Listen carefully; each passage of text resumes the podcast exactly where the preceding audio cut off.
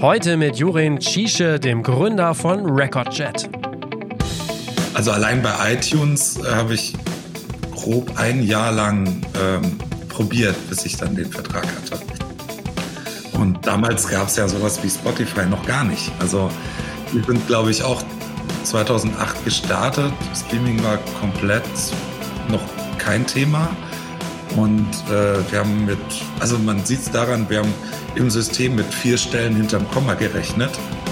Äh, jetzt sind wir, glaube ich, bei zehn Stellen hinterm Komma, äh, was dann alles durch Streaming kam. Herzlich willkommen beim Redfield Podcast mit Alexander Schröder. Ich freue mich heute, Jorin Cische im Redfield Podcast zu begrüßen. Er ist der Gründer des Digitalvertriebs RecordJet. Seine Stellenbezeichnung ist passenderweise dann auch Captain. Und er hat mit der Filter Music Group eine weitere Musikfirma äh, mitgegründet.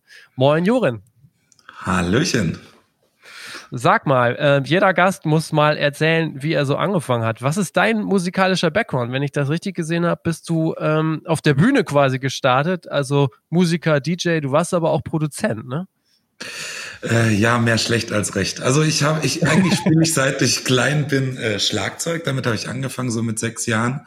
Irgendwann bin ich dann übergegangen, äh, da kam Beatboxing auf und habe diese Drums dann gebeatboxt und irgendwann so mit den ersten Rechnern in den 90ern diese Beats nachgebaut und so kam ich eigentlich zum Produzieren. Muss aber sagen, also ich bin nicht so besonders talentiert. Ich kann besser einschätzen, was da jemand macht, aber selbst, ja, geht so. Und irgendwann bin ich dann übergeschwenkt zum DJing. Das lag mir dann doch mehr. Da habe ich in Clubs aufgelegt und äh, ähm, auch äh, sehr große Mengen an Menschen unterhalten. Das macht mir immer noch Spaß, mache ich immer noch in einer kleinen Bar. Ja. Ähm, also ist nie irgendwie verloren gegangen. Aber auch in der Zeit, wo es mit DJing losging und Produzieren losging, haben wir so eine kleine Rap-Crew gegründet ein kleines erstes Label und äh, uns versucht und auch so alles Hobby, alles Spaß und wie man so macht mit 17, 18, 19 um den Dreh war das. Und äh, da komme ich eigentlich her, ja. Okay. Äh, du kommst glaube ich aus Stuttgart, ne? Äh, ganz, ganz ursprünglich komme ich aus ja? Stuttgart, genau. Geboren okay. und aufgewachsen, ja. Ja, okay. Und das äh, erste Label, das war, glaube ich, so mit, mit 20, ne? Was, was war das für ein Label? Genau, das war das. Das war so ein Hip-Hop-Crew-Label, Schrägstrich-Label, in dem wir uns einfach versucht haben und ein paar Live-Auftritte hatten, aber niemals erfolgreich waren. okay. Aber gab es da denn unter Umständen schon so gewisse, naja, erste professionelle Erkenntnisse, die du da sammeln konntest? Naja, nur dass es super schwer ist, ein Label aufzuziehen. Und damals gab es noch nicht wirklich Internet, ähm, dass man da irgendwelche Musik runterladen konnte, war eigentlich absurd. Das, so, so Sachen wie Napster und so kam ja dann irgendwann später und das war auch alles irgendwie illegal. Ähm, also wir haben halt CDs gebrannt und äh, bedruckt und so weiter. Das haben wir getan. Hm. Ähm, aber das war's auch tatsächlich. Okay. Okay. Ähm, dann hast du 2008 RecordJet gegründet. Ähm, in einem Interview habe ich. Oh, ich fange nochmal an. Dann hast du 2008 RecordJet gegründet. Ähm, wenn ich das, ich hatte das äh, in der Recherche gesehen, du hast mal gesagt, ich wollte eh irgendwie was gründen, also so klang das. ähm, was, aus welcher Motivation heraus passierte das denn dann, einen Digitalvertrieb zu machen? Das war eine, ja, eine witzige Geschichte. Eigentlich kam es äh, daraus, ich wollte immer Unternehmer sein und äh, ein Unternehmen gründen. Ich war davor auch ja lange Jahre selbstständig und ähm, gedacht, okay, jetzt möchte ich mal was Richtiges machen und ich möchte es in der Musikindustrie machen. Das ist meine große Leidenschaft und hatte so ein Album produziert eben mit einem Freund und wollten das dann digital veröffentlichen und haben festgestellt, ah, das ist alles gar nicht so einfach. Das sind irgendwie beschissene Verträge, irgendwie technisch rückschrittlich und so weiter. Und ähm, da war ich dann mit meinem Studium fertig und bin sowieso sehr technikaffin und habe dann gedacht, so, okay, wenn das das da draußen nicht so gibt, wie ich es gerne hätte, ich glaube, dann mache ich selbst. Ich glaube, das ist dann die Idee, ähm, die es verbindet, meine Technikaffinität mit äh, der Musik und habe es dann einfach probiert und gestartet und gedacht, okay, wahrscheinlich bin ich in zwei Jahren pleite, es hat nicht funktioniert und äh, ähm, aber der Versuch war es einfach wert und so, so ging das eigentlich los. Was hast du studiert? Medienproduktion. Das ah, okay. ist, also ich bin tatsächlich Diplom-Informatiker sogar und ähm, hat dann eben diesen, diesen technischen Background zusätzlich. Ja, okay. Ja, ja, dann liegt das wahrscheinlich nah. Ähm, na gut, aber äh, man muss jetzt nochmal festhalten, das war so, glaube ich, 2008 rum. Also eine schon genau. völlig andere Zeit und Welt, auch wenn es gar nicht so weit weg ist, ähm, als jetzt, also was diese digitalen Vertriebswege ja auch angeht. Ja. Was hast also, du denn da gemacht? Also ruft man da bei iTunes an und sagt, ich möchte mal mit dem sprechen, der hier den iTunes Store macht oder wie, wie läuft das? Naja, so ähnlich. ich habe tatsächlich den einfach geschrieben und ähm, das Konzept vorgestellt, was ich davor habe. Und äh, so aus Freundeskreisen Kataloge zusammengesammelt und das angeboten gesagt, hier, das ist mein Start ähm, so und so wollen wir uns aufstellen, das und das wollen wir machen, können wir nicht einen Vertrag mit euch haben. Und äh, ja, zum Glück war das wirklich die Zeit, in der es noch nicht so unfassbar viele gab und ähm, man mit sehr, sehr viel Überzeugungsarbeit dennoch ähm, dann im Endeffekt einen Vertrag gekriegt hat. Und äh, also allein bei iTunes äh, habe ich grob ein Jahr lang ähm, probiert, bis ich dann den Vertrag hatte. Wahnsinn. Und damals gab es ja sowas wie Spotify noch gar nicht. Also ja, genau. wir sind, glaube ich, auch 2008 gestartet. Streaming war komplett noch kein Thema. Und äh, wir haben mit, also man sieht es daran, wir haben im System mit vier Stellen hinterm Komma gerechnet. Äh, jetzt sind wir, glaube ich, bei zehn Stellen hinterm Komma, äh, was dann alles durch Streaming kam. Stimmt, ja. Ja, Wahnsinn. Was waren dann so die ersten Stores? Wie, wie ging es dann voran so? Ähm, ganz am Anfang dabei waren auf jeden Fall Amazon, ähm, iTunes, ähm, Music Load war damals sehr groß in Deutschland. Ähm, ähm, Juno als äh, Spezialist für elektronische Musik, die waren sehr offen. Ähm, hier Mediamarkt Saturn ähm, das war 24-7 Entertainment, hieß die Gruppe, die das gemacht hat. Später auch die Plattform Juke gemacht hat. Und die waren auch total offen und haben auch gesagt, eigentlich machen wir den Vertrag nicht mit so kleinen, die da ankommen. Aber die fanden das spannend und haben dann Ja gesagt. Und Nokia war, glaube ich, auch noch relativ am Anfang aber die restlichen, ich erinnere mich nicht mehr. Okay, ja. Also viele ah, gibt es einfach auch nicht mehr. Und gab es da auch so gewisse äh, Meilensteine, die dann Recordjet so am Anfang auch gepusht haben? Also wie ist die Firma dann gewachsen? Also erstmal war ich sehr glücklich, dass ich nach so circa einem Jahr ähm, davon leben konnte. Also das war für mich so der größte Schritt überhaupt, ähm, dass man sagen konnte, okay, alle Ausgaben sind gedeckt, plus ich kann davon leben. Und der, der richtig große Push und der richtig große Meilenstein war 2012, 2013, als wir äh, so eine Band namens Milky Chance hatten.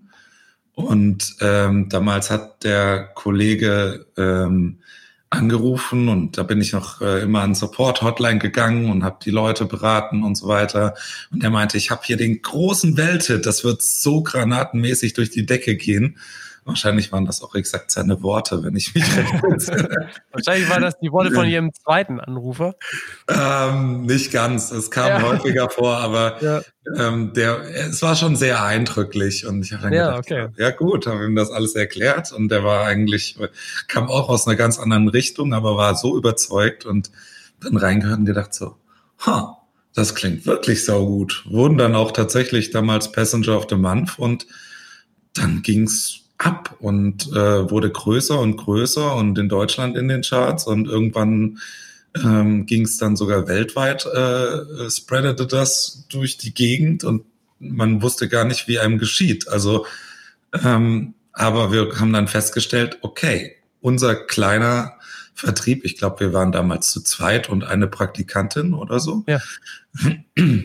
Und äh, der kann das leisten äh, einen weltweiten Erfolg irgendwie zu generieren aus ähm, Deutschland heraus. Also mhm. äh, und da wurde, da sind dann viele auf uns aufmerksam geworden, auf jeden Fall. Okay. Mhm.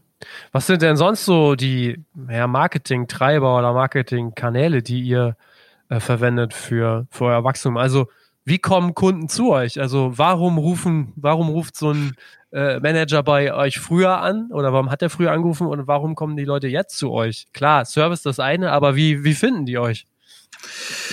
Ähm, ja, so super, super, super viel Marketing machen wir nicht. Also es ist ähm, hauptsächlich Online-Marketing und ähm, wir haben schon immer auf SEO gesetzt. Also wir haben Artikel geschrieben, ähm, Hintergrundwissen vermittelt und wurden darüber viel gefunden und ähm, die Leute recherchieren. Und das ist dann irgendwann umgeswitcht zu ähm, Word of Mouth, also dass die Leute uns mhm. empfohlen haben. Also insbesondere die größeren ähm, Künstler kommen eigentlich alle aufgrund von einer Empfehlung. Weil irgendein Manager oder irgendein anderer Künstler einfach zufrieden war und gesagt hat, hey, mit denen läuft das so gut, ähm, probier das doch mal aus. Und ähm, das ist so eine, so eine Mischung eben aus Weiterempfehlung und Online-Marketing, ja. ja. Ähm, kannst du grob sagen, so in welchen Ländern ihr aktiv seid? Also ähm, klar, sicher viele deutsche Kunden, aber darüber hinaus auch? Also gibt es so viele englischsprachige? Ähm, also rein theoretisch ähm, sind wir auf Englisch, Deutsch und Spanisch und alle Kunden, die das sprechen, können sich anmelden weltweit. Klar, ja. Ähm, von daher haben wir auch wirklich weiß ich nicht, 150 plus Länder bei uns vertreten, die jetzt angemeldet sind.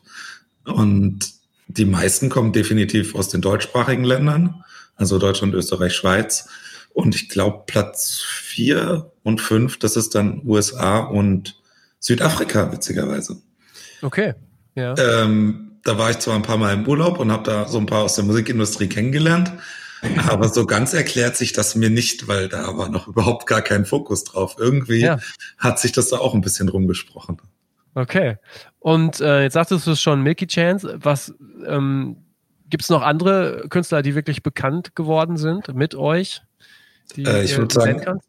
ja, ja, ähm, einige. Ich vergesse immer die Hälfte, aber die, wo jetzt aktuell am bekanntesten ist sicher Alice Merton ähm, die auch viel im Fernsehen unterwegs ist inzwischen und auch weltweit erfolgreich ist, wo wir eine tolle, enge Zusammenarbeit haben seit Beginn. Und ähm, ja, da, da sind noch eine, eine Menge andere. Ich, ich muss immer aufpassen, was ich schon sagen darf und was nicht, ehrlich Ach so, gesagt. okay, ja. ja. In der Rap-Szene war sicher äh, SpongeBob einer der größten Erfolge, der irgendwie mehrfach auf Platz eins und zwei gechartet ist. Ähm, und äh, wer auch bei uns angefangen hat, ist Topic, der jetzt auch so einen weltweiten mhm. Erfolg hat. Ähm, KF, ähm, auch ein Riesenerfolg dieses Jahr. Ähm, ja, wie gesagt, okay. ich vergesse immer ja. die Hälfte. Ja. Ähm, wenn ich jetzt, wenn ich jetzt Künstler bin und ich melde mich bei euch an, ähm, wie schnell ist denn dann Musik von mir online? Ähm, das kommt drauf an, wie gut du deine Metadaten eingibst. ja, natürlich, natürlich perfekt. Also wenn du, wenn du wirklich alles perfekt hast und ja. ähm, das Cover passt, äh, wir hören auch immer in die Musik rein. Tatsächlich. Die, ja, weil ähm, es muss schon eine gewisse Soundqualität haben. Mhm. Und ähm, also alles durchgeht nicht, aber das meiste schon. Also die, der Standard ist auch echt gewachsen in den, in den Jahren.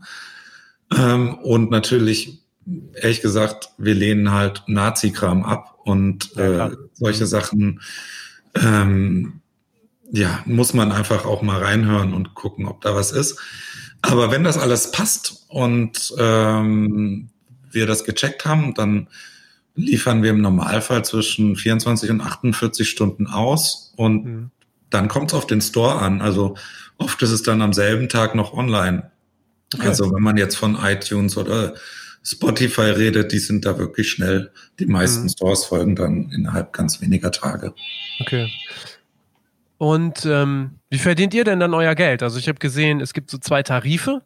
Mhm. Ähm, das bedeutet, ich könnte einmal, ähm, ich glaube, einmal geht es darum, ähm, es gibt so eine einmalige Einrichtungsgebühr und dann bekommt ihr 10% der Einnahmen. Ne? Und dann gibt es doch den Alternativtarif, wo man quasi pro Format einfach eine Jahresgebühr bezahlt. Ne? Das sind so die Tarife, mit denen ihr euer Geld aktuell verdient dann.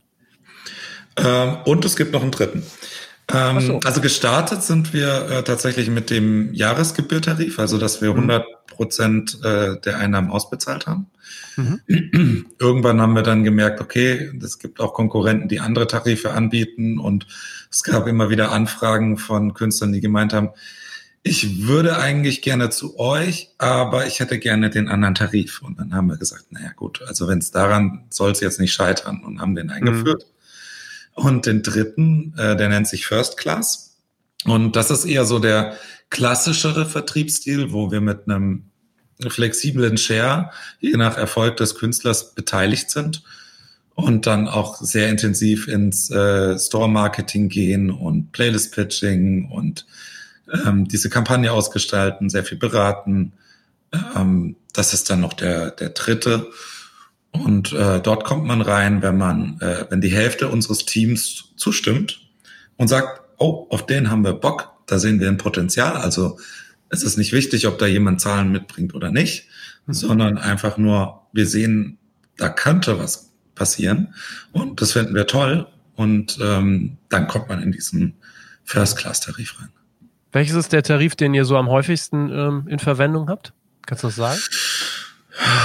Ich glaube, die ersten beiden sind schon die ähm, relativ gleich auf. Also mhm. da gibt's mal solche und mal solche Präferenzen. Ja, okay.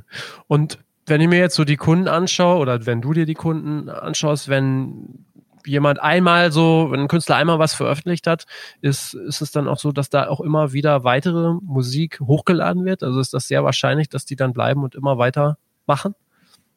Also so wie ich das sehe schon. Also mhm. die meisten ähm, bauen dann schon eine gesamte Kampagne auf oder ähm, auch noch weitere Kampagnen. Also mhm. ähm, da passiert schon einiges.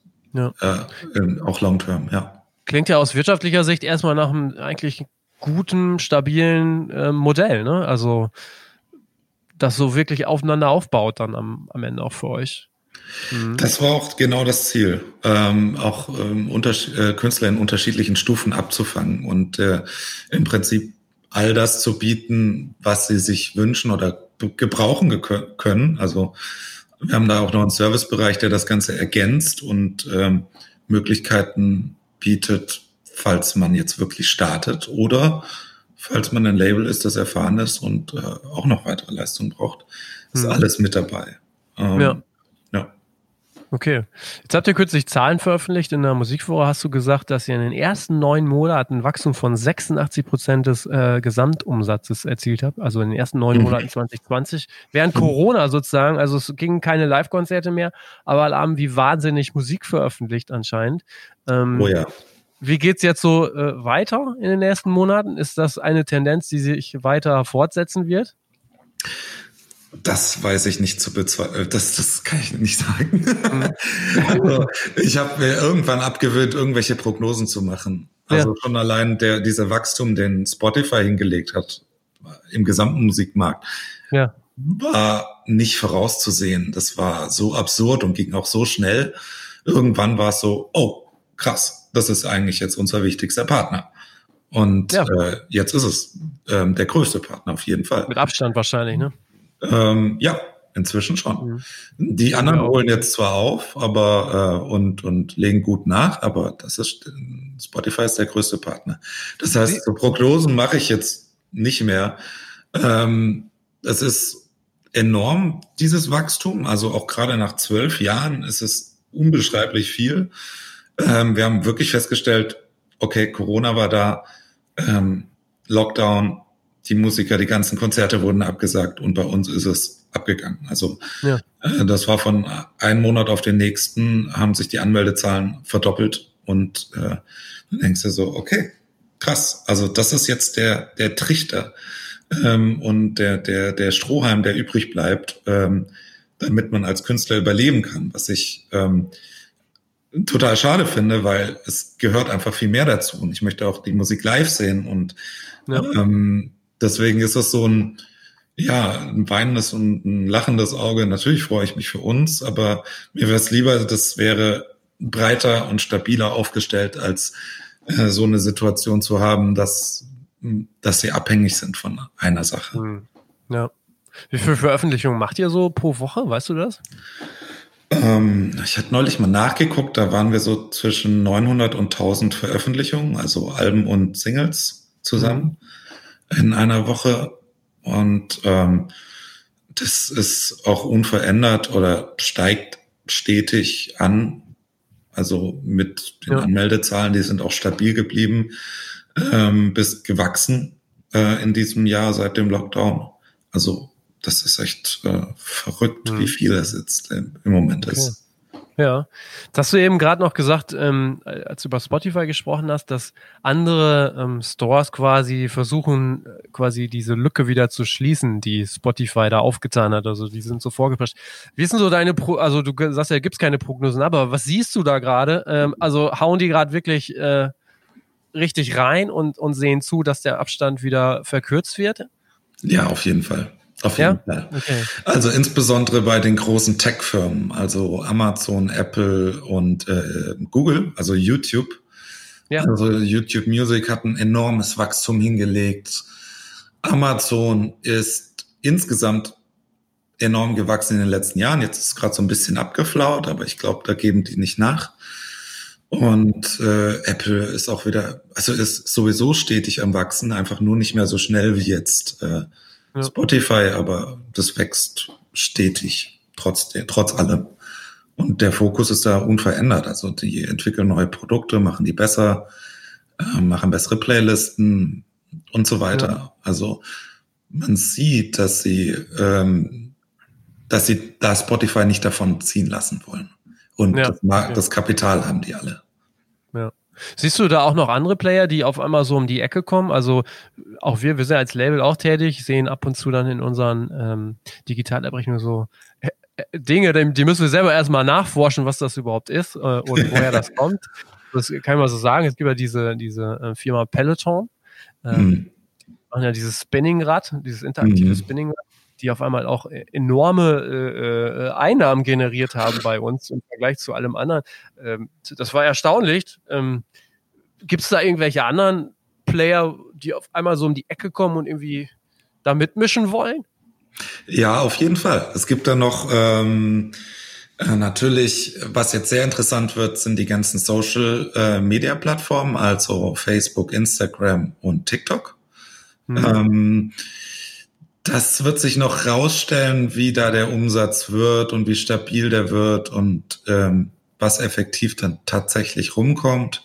Ja. Ähm, das ist ja interessant, ist ein guter Beginn, aber schwer abzusehen.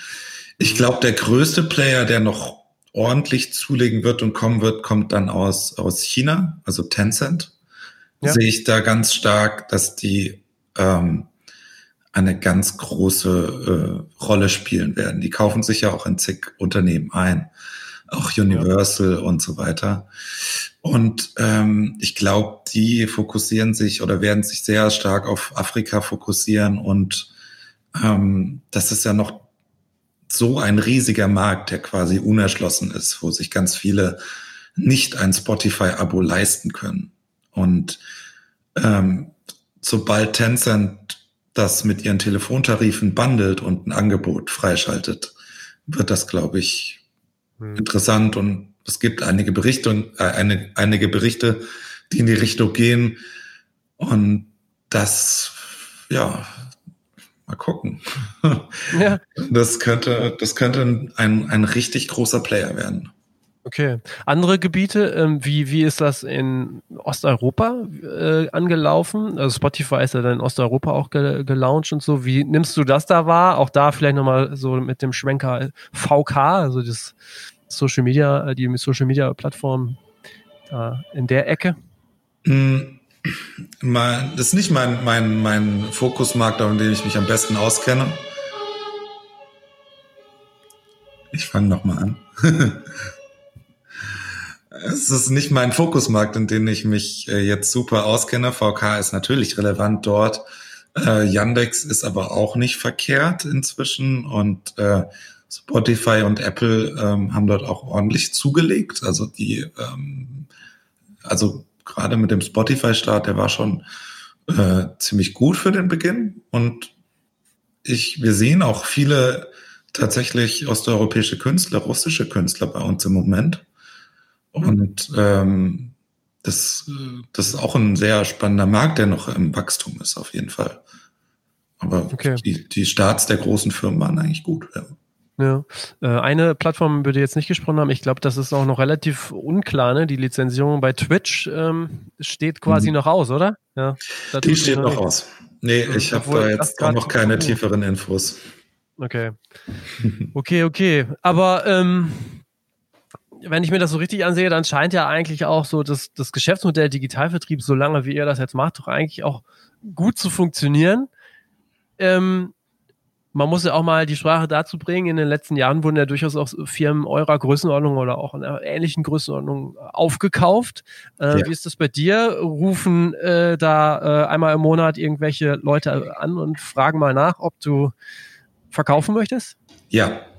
okay. Tatsächlich, ist wirklich so. Ja. Also wir, wir sind jetzt wirklich in dieser Größe, in der wir interessant für andere sind. Mhm. Und ähm, es gibt immer wieder Anfragen, regelmäßig. Anfragen. Und im Moment ist es für uns so, es läuft ganz wunderbar. Also wir können uns nicht beschweren, wir wachsen gut, wir haben ein tolles Team, es macht genauso Spaß. Ähm, deswegen sind wir da total entspannt und gucken, was da kommt. Aber äh, eigentlich passt alles so, wie es ist. Also kein Grund irgendwie zu verkaufen. Es wird okay. schon sehr, sehr viel äh, konsolidiert im Moment. Es wurde sehr viel mhm. aufgekauft. Selbst ähm, Spotify hat ja mal gedacht, sie machen jetzt selbst einen Musikvertrieb. Selbst die GEMA hat einen Musikvertrieb gekauft. Ähm, genau. Es ist, ähm, das ist zum Teil absurd. Also Spotify hat dann festgestellt, ha, mh, hm, es sind doch zu viel Arbeit und die Margen sind zu gering ja. Hätte ich denen auch vorher sagen können, aber es war, war so. ähm, äh, aber es ist verrückt, dass da so, so ein großes Potenzial gesehen hat. Also uns kommt jeder Zukauf von anderen zugute, weil die Konkurrenz geringer wird und wenn jemand irgendwo unzufrieden ist, dann ähm, muss er früher oder später vielleicht mal zu uns. Also ja. von daher ähm, ist das nicht so verkehrt. Trotzdem, so ein bisschen Vielfalt und Wettbewerb tut jeder Branche und jeder Branchenbereich gut, auf jeden Fall. Tatsächlich hatte ich im, äh, im, in den Überlegen zu dem Gespräch auch wirklich nochmal drüber nachgedacht. Du sagtest das gerade, Spotify ähm, hatte überlegt, quasi selber einen Vertrieb zu machen oder wie auch immer. Ähm, aber was gibt euch denn die Sicherheit, dass es nicht irgendwann doch bei Spotify, äh, iTunes oder wo auch immer einfach quasi so eine Art Ab Upload-Tool oder so ähnlich gibt, also das so ähnlich wie ihr das jetzt auch habt, ähm, dass die dann einfach sagen, komm, jetzt zahl einfach 10 Euro und äh, machen Upload, so, und dann haben wir die Daten auch äh, und dann hebeln wir den Digitalvertrieb einfach mal aus. Also ähm, was gibt euch da so die Sicherheit oder äh, wie bereitet ihr euch auf solche Dinge vor? Ähm, es, die Sicherheit gibt's nicht und man mhm. weiß nicht, was kommt. Also auch, auch wieder Prognose. Es wer weiß, wie lange das so geht oder nicht geht, äh, keine Ahnung. Und ein bisschen Sicherheit gibt's uns, dass eben so jemand wie Spotify ähm, das schon mal probiert hat und gemerkt hat, hm, nee, ja, es ist doch nicht so das, was wir machen wollen. Ähm, das, das, da steckt dann doch einiges an Arbeit drin und im Endeffekt, selbst wenn jetzt jeder Store einzeln einen Upload anbietet, wer hat Lust, das zu tun? Und sich bei jedem Store einzeln anzumelden, Abrechnungen, Verträge äh, etc. Also wir bieten ja auch die Sicherheit, dass wir das alles kontrollieren, was die Stores da uns abrechnen. Ähm, wir haben eine bessere Möglichkeit, bessere Verträge zu machen. Also wenn, wenn jemand einzeln zu einem Store geht, dann wird er vielleicht irgendwann sagen, ja, also du zahlst uns jetzt was, damit du platzierst wirst. Und ähm, es gibt da so auch Marketing-Gesichtspunkte, dass man so eine Kampagne ähm, storeübergreifend koordinieren kann. Es gibt sehr viele Vorteile, die eine, eine One-Stop-Lösung bringt, aber eine hundertprozentige Sicherheit gibt es sowieso mhm. nicht. Das ja. kann man nicht sagen. Was wir machen natürlich ist unsere Services stetig erweitern und uns verbessern, so dass man sagen kann, okay, selbst wenn es günstigere gibt und die gibt es, dann äh, haben wir den besseren Service und äh, bessere Insights oder weitere Auswertungsmodelle, also dass, dass wir zum Beispiel Neighboring Rights einsammeln und da werden noch weitere Modelle folgen. Also mhm. ähm, so versuchen wir uns möglichst zukunftssicher zu machen. Ja. ja. Ich habe jetzt auch gesehen, ähm, ihr bietet ja durchaus auch zahlreiche Services dann auch nochmal so von Dritten an, also über die, keine Ahnung, äh, Herstellung von physischen Tonträgern, Merch, Promotion, mhm. aber auch so Produktmanagement, dass man quasi einfach, ja, wenn ich das richtig äh, sehe, so über Dritte dazu bucht. Ähm, spielt da denn nicht auch dann der, der Plattformgedanke noch eine Rolle, um einfach unabhängiger zu werden? Auf jeden Fall. Also das ist sowieso das Ziel im Sinne des Künstlers zu denken und denen alles zu bieten, was sie brauchen könnten, um ihre Musik zu vermarkten und auch darüber hinaus. Und ähm, da so ein bisschen Guidelines ranzugeben, indem wir diese Leute, mit denen wir zusammenarbeiten, vorher testen, mit den äh, Probeprojekte machen und genau beobachten, ob das gut ist und dann auch mit ruhigen Gewissens empfehlen können, hey, diesen Service könnt ihr buchen und wir sind überzeugt davon. Ihr müsst gar nicht irgendwo weitersuchen und vielleicht kriegen wir so sogar einen besseren Preis bei uns und äh, das macht Sinn, uns da möglichst breit aufzustellen. Hm. Siehst du denn vermehrt jetzt so, du hast ja jetzt so ein bisschen den, den Überblick über so einige Jahre äh, in bestimmten Bereichen, dass Künstler mehr und mehr Lösungen in bestimmten Gebieten suchen oder zum Beispiel deutlich mehr, das frage ich auch öfter mal Gäste hier im Podcast, zum Beispiel mehr Beratungsangebote auch suchen? Gute Frage. ähm, einen echten Trend habe ich nicht festgestellt. Also im Vergleich zu den Künstlern, die bei uns sind und den Buchungen, hat sich da nicht groß was geschiftet. Also wir versuchen auch Beratungsangebote zu bieten, auch von Haus aus irgendwelche Workshops for free zu machen, die die Leute dann weiterbringt. Ähm, da ist die Nachfrage schon sehr gut, kommt aber auch auf das Thema an. Mhm. Also ähm, vielleicht hat jemand nicht so Bock auf GVL und GEMA, aber mehr Bock auf Online-Vermarktung und dann sieht man halt, die Zugriffszahlen sind dort deutlich höher oder die Nachfrage ist deutlich höher. Generell finde ich super wichtig, dass man sich äh, beraten lässt, gerade am Anfang, weil die Industrie so viele Fallstricke bietet, dass einfach so ein Bedarf da ist, man das gar nicht überblicken kann. Und ähm, der klassische, die klassische Frage, weißt du den Unterschied zwischen Label und Verlag, ist, glaube ich, so, okay, wenn dir das überhaupt gar keine Probleme macht, dann weißt du, okay, du bist erstmal in der Industrie angekommen. Aber ganz viele wissen das am Anfang gar nicht und verstehen nicht, welche Rechte man da hat und welche Rechte man abgibt. Und ähm, alles zu wissen geht sowieso nicht. Also sollte man sich Hilfe holen und nicht so tun, als wüsste man alles, weil man kann niemals alles wissen. Ja, ja klar. Ähm, ihr heißt Recordjet. Alles, was ihr so ähm, brandet, sage ich mal, bezieht sich inhaltlich so auf das Thema Flug, Flugzeug. Du bist der Captain. äh, so. war, das von, war das von Anfang an auch so?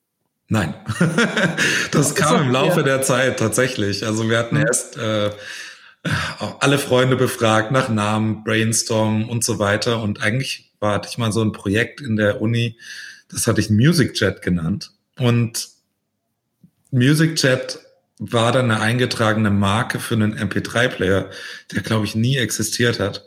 Okay. Ja. und äh, haben dann weiter überlegt, dann Record Jet. Also ich fand eigentlich Music Jet cooler, aber dann Record Jet. Ja. So ging es eigentlich los und ähm, irgendwann kam man dann auf die Idee, huh, das müsste eigentlich nicht Login heißen, sondern Check-in. Ich glaube, damit ging es ja. los. Und dann hat man überlegt, ja, was könnte man denn noch machen? Ah, und dann ist man irgendwann drauf gekommen, ja, das heißt nicht irgendwie CEO, das ist auch irgendwie so ein komischer, abgenudelter Begriff. Captain ist so irgendwie viel witziger, weil was geben uns irgendwelche Titel? Das kann doch irgendwie auch ein bisschen zu dem Unternehmen passen. Und so hat sich das ausgeweitet in alle möglichen Bereiche, dass wir uns immer überlegen, was könnte an einem Flughafen passieren, was bei uns passiert? Was okay. ist die Parallelität?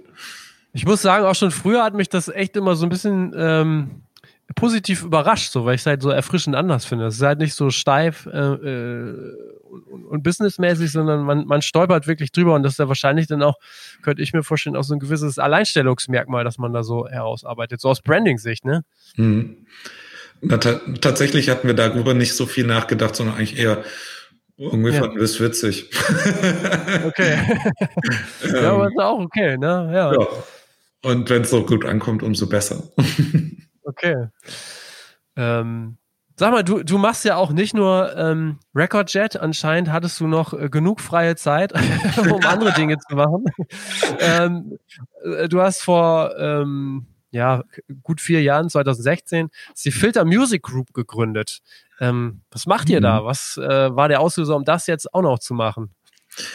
Ah, das ist, äh, ja, ähm, derjenige, also der Tobi Herder, der Milky Chance damals entdeckt hat und angerufen hat, ähm, ähm, wir hatten so viel Kontakt, dass wir irgendwann Freunde geworden sind. Und äh, irgendwann hatte sich die Band dazu entschieden, dann doch zu einem Major zu gehen. Und ähm, hat gedacht, ja gut, saßen da in Kassel auf irgendwelchen Schienen rum vor einem Club, haben geredet und ähm, ja, ich glaube, ich gehe wieder in den sozialen Bereich, hat er gesagt. Ich so, nein, vielleicht können wir ja was zusammen machen. Also ich wollte schon immer ein Label haben. Am besten eins, das funktioniert. Stimmt, Nachdem ja. es ja schon mal gescheitert war. Ja. Ähm, und äh, so kam eigentlich die Idee zustande. Huh, eigentlich cool, lass uns doch was zusammen zu machen und vielleicht Recordjet auch so ein bisschen als A&R-Tool nutzen. Und äh, ich höre sowieso in alles rein. Ähm, lass mal gucken, da, da gibt's Künstler, die brauchen vielleicht noch mal mehr Hilfe als nur ein Vertrieb. Also wir machen da schon sehr, sehr viel, aber ein Label macht nochmal andere Dinge, finanziert auch äh, Kampagnen und solche Sachen. Ja. Ähm, und setzt das auch mit einer gewissen Manpower um. Lass uns das zusammen machen. Recordchat als A&R-Tool nutzen und dann Künstler rausfinden und die aufbauen und äh, denen eine Karriere geben. Und so ging eigentlich die Idee los und dann äh, ist sein Bruder noch dazu gestoßen, der ähm, die Booking-Agentur ähm, damals geleitet hat. Ähm, und hat gesagt, ja, lass uns das unter einem Dach machen. Er macht Booking, wir machen das Label und so ging das eigentlich los, dass wir gesagt haben, ja, gucken wir mal, wer da so um die Ecke ja. kommt. Wer da interessant Aber es ist ja mittlerweile, glaube ich, auch nicht nur ein Label, oder? Es ist schon so untergliedert in mehrere, oder? Ja, also man darf da auch nicht äh, zu hoch hängen, denn es sind äh, mehr so ähm, Departments. Also mhm. ähm, das sind Labels, Sublabels, die für andere Musikbereiche stehen, aber unter dem gleichen Dach gearbeitet werden. Also es sind eher, genau, Brands oder Departments, wie man es nennen mag. Ja. Es sind nicht extra eigenständige Labels, die eigenständig agieren. So groß ist es nicht. okay. Aber so zur Größe nochmal, da haben wir jetzt noch gar nicht drüber gesprochen. Wie viele Mitarbeiter hast du denn eigentlich bei RecordJet oder auch dann bei, äh, bei Filter? Also zusammen sind wir bei 35. Mhm. Ähm, also es ist, wir haben jetzt am 1.12. wieder drei neue Leute eingestellt. Also da kommen wir kaum mit dem Hinterherbauen nach. Also es ist einfach nur enorm gewachsen. Ich glaube, wir haben uns äh, in zwei Jahren verdoppelt äh, an der Mitarbeiterzahl. Und ja. Ähm, ja, ansonsten würde uns das alles um die Ohren fliegen. das ist verrückt. Verrückt viele Wahnsinn. Menschen, die da arbeiten. Wie viele wie viel, äh, Leute arbeiten im technischen Bereich bei ähm, RecordJet? Würde mich mal interessieren. Ich denke, es ist ja viel auch sehr technisch, äh, äh dieser, dieses Unternehmen. Ne? Ähm, die meisten arbeiten tatsächlich im, im Kundensupport. Also okay. tatsächlich im Servicebereich und äh, für die Kunden zuständig sein oder Passagiere, wie sie bei uns heißen.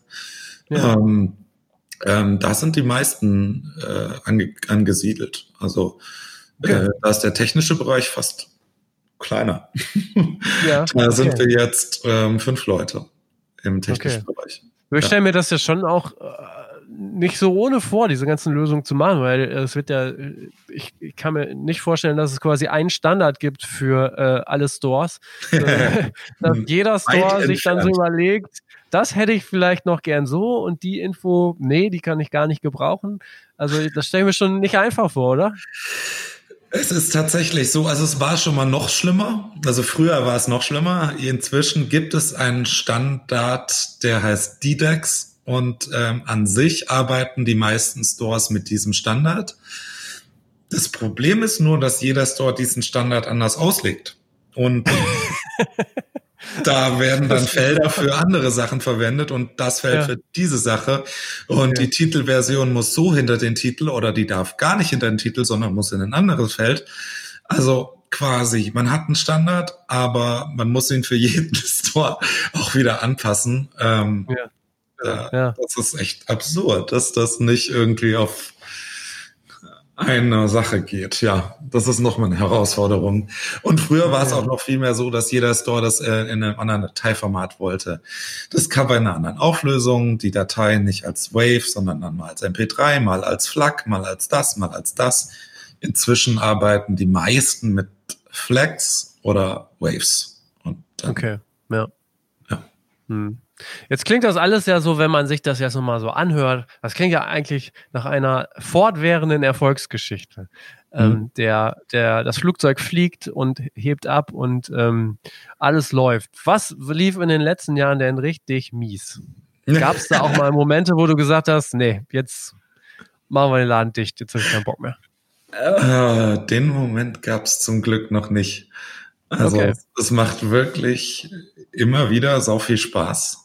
Also klar gibt's immer irgendwelche Sachen, die man dann mal nicht so toll sind oder ähm, wenn man so um sich um Buchhaltungssachen ähm, überdurchschnittlich viel kümmern muss, weil irgendwelche Prüfer meinen, sie möchten jetzt das ganze Unternehmen prüfen, was bei uns regelmäßig inzwischen passiert, äh, wegen des Wachstums. Ähm, da, das macht natürlich keinen Spaß.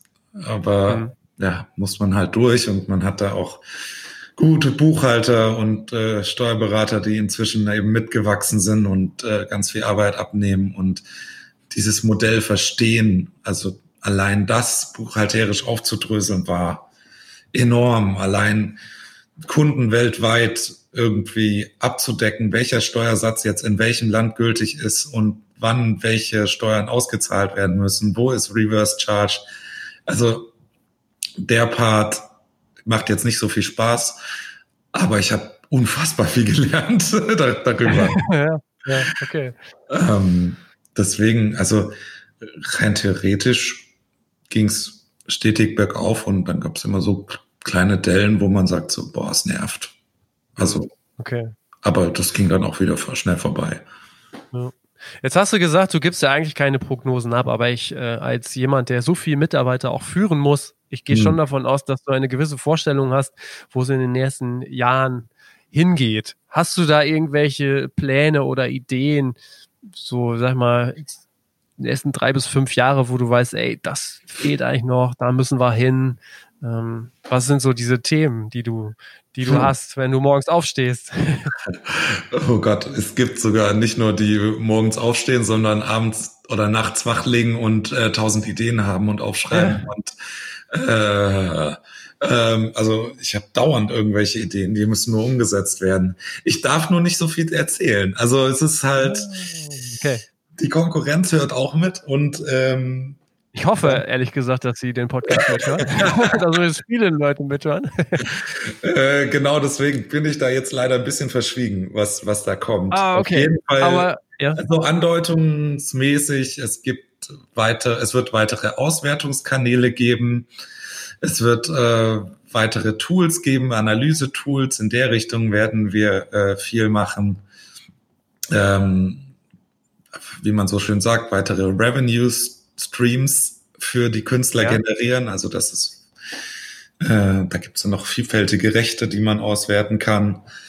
Ähm, was könnte ich denn noch erzählen? Ja, es wird schwierig. Ich glaube, okay. dann schweige ich erstmal. Okay, okay. Ich werde es im Auge behalten. Du kannst ja auch gerne dann nochmal wiederkommen und berichten. Also wir haben jeden Monat mindestens 10 bis 20 neue Features, die wir implementieren. Okay, ja. Ähm, Was mich mal interessieren, ja, sorry. Die, äh, Entschuldigung, das sind mal klein und mal groß. Ja, okay. Ja. Was mich ja mal interessieren würde, du kommst ja jetzt auch aus einer Zeit, ähm, auch wenn du so aussiehst, äh, als ob du quasi erst 20 bist, aber äh, wie wir erfahren haben, du, du machst das schon eine Weile. Du kommst aus einer Zeit, als der physische Tonträger schon noch eine gewisse Bedeutung hatte. Du als Experte für ähm, Digitalvertrieb, gleichzeitig aber auch dann mit der Filter Music Group noch einen anderen Background. Wie bewertest du denn die aktuelle Situation oder auch die Zukunft von einem physischen Vertrieb? Was würdest du zum physischen Musikvertrieb jetzt raten? Puh, es ist ganz schwierig, weil die Verkäufe doch deutlich runtergegangen sind. Also ähm, ich sehe einen ganz großen Trend, dass ähm, sehr viel ähm, selbst über eigene Shops verkauft wird oder über Bandcamp verkauft wird, weil da die Margen einfach höher sind, ähm, niedrigere Pressungen. Also, dass man, äh, früher hat man oft gesagt, ja, 1000, ja, vielleicht machen wir 2000. Jetzt überlegt man 500, wie kriegen wir es auf 300 gedrückt, damit wir nicht so viel pressen müssen.